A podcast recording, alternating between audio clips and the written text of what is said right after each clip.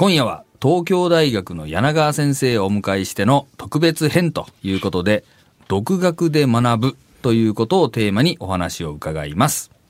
柳川先生の東大教授が教える独学勉強法という本ですがかなり売れてるそうですね。あの独学の勉強法のエッセンスというのをリスナーの皆さんにもご紹介できればと思います。独学って聞くとなかなかこうハードルが高いといった印象ありますけれども自分で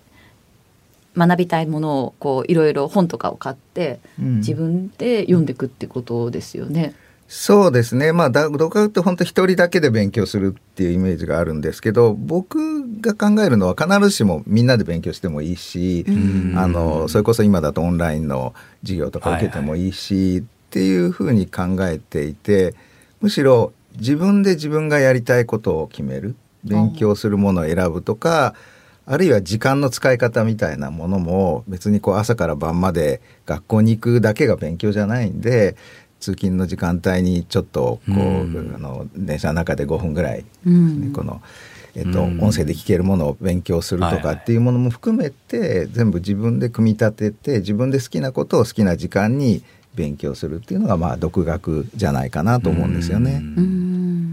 そもそも本人のね意思がないとダメっていうことですよね。知りたいっていう気持ち、うん、で意思もねえっと、僕結構この本で強調してるとこなんですけど、大、体、こう独学で勉強してきたとかっていうとすごく意志が強いんですねって言われるんですけどね、あの決してそんなことはないんで、えっと、大体こうあの挫折の連続なんですよ。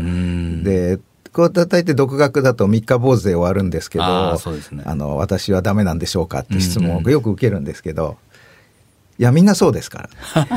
基本三日坊主。みんなそういう質問をするってことはみんなできてないってことなんですよ、だ基本三日坊主なんで、うんうん、でも三日坊主でも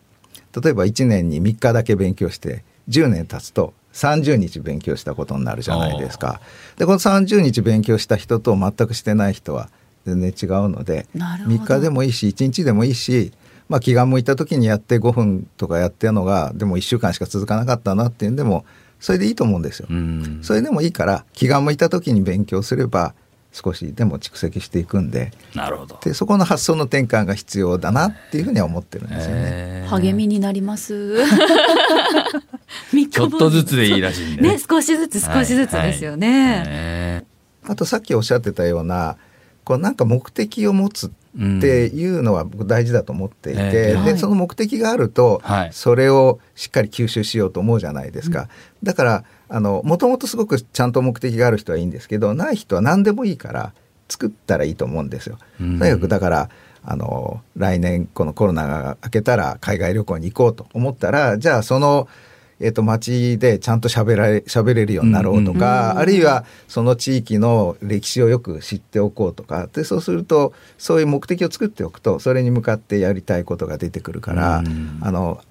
まあ、何でもそんなに大きなことじゃなくていいので、目標を決めて、ああれを実現するためになんかちょっとでもこう少しインプットしたいなっていうふうに考えられるようにこう持っていくっていうのが一つのテクニックかなと思いますね。確かに飲み屋さんとかで人にちょっと小ネタを披露したいっていうのでこういろいろ雑学を学ぶっていうのとかもすごく大きなモチベーションですよね。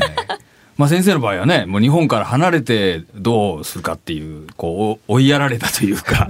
もうやらざるを得ないみたいな、そんな感じがあったんですかね。うん、本当はそうなきゃいけなかったと思うんですけど、あんまり実はそうでもなかったですね。だからやっぱり10代の頃ってそんなもんかなと思いますよね。えー、ちなみに柳川先生は孫子についてはお詳しいですか？いや僕あんまり詳しくないんで、えー、と今日はぜひ何か一言孫子の言葉を教えていただければなと思って 楽しみに来たんですけれども。柳川先生にねそんなこと言われるのちょっとこうおこがましいんであれなんですけどもじゃあまああの柳川先生のですね経歴とかをね、うん、まあ、もちろん見させていただいてこれはもうこれを言うしかないみたいな。のが孫子にそんなドンピシャのがあるんですか？ございます。孫子にすごい、はい、ありがたい。うをもって直となし憂いをもって利となすにありという教えがございましてあの遠回りと見せ迂回の「う」ですね。を直となす。まああのねえーいろいろ海外、まあ、あのお父様のあれですかね関係で海外に行かれたりとかして、あの独学でねそれこそ通信とかでね、お勉強されたりとかしてちょっとまあ一般に言うと遠回りなうん。感じですけれどもしかし今となってはもう東京大学大学院教授ということで。本もねたくさん出してらっしゃる。案外近道だったじゃんみたいな。で憂いを持ってリトナスにありっていうか、まあ、そういうマイナスをプラスに転じるじゃないけどね、うん。まあ、そういうふうにされてであの、まあ、ご本人を目の前にして言うのもちょっとあのあの微妙なんですけれども、まあ、今となってはちょっとこう独特な 先生というか、普通のね東大の先生とかいうのとちょっとこの経歴があることによってうん。こう際立つと言いますか。いろんな経験をされてるからこそ分かることもね,、うんだからある。普通に言われても、ああの先生が言うからこそみたいな。ああいう経験があったからじゃないかみたいなことになると思うとうん。これは遠回りがね案外近道だったと言えるのではないかと、うん。そういう教えが孫子にございます。素晴らしい。ありがたいお言葉。ありがたいお言葉ありがとうございます。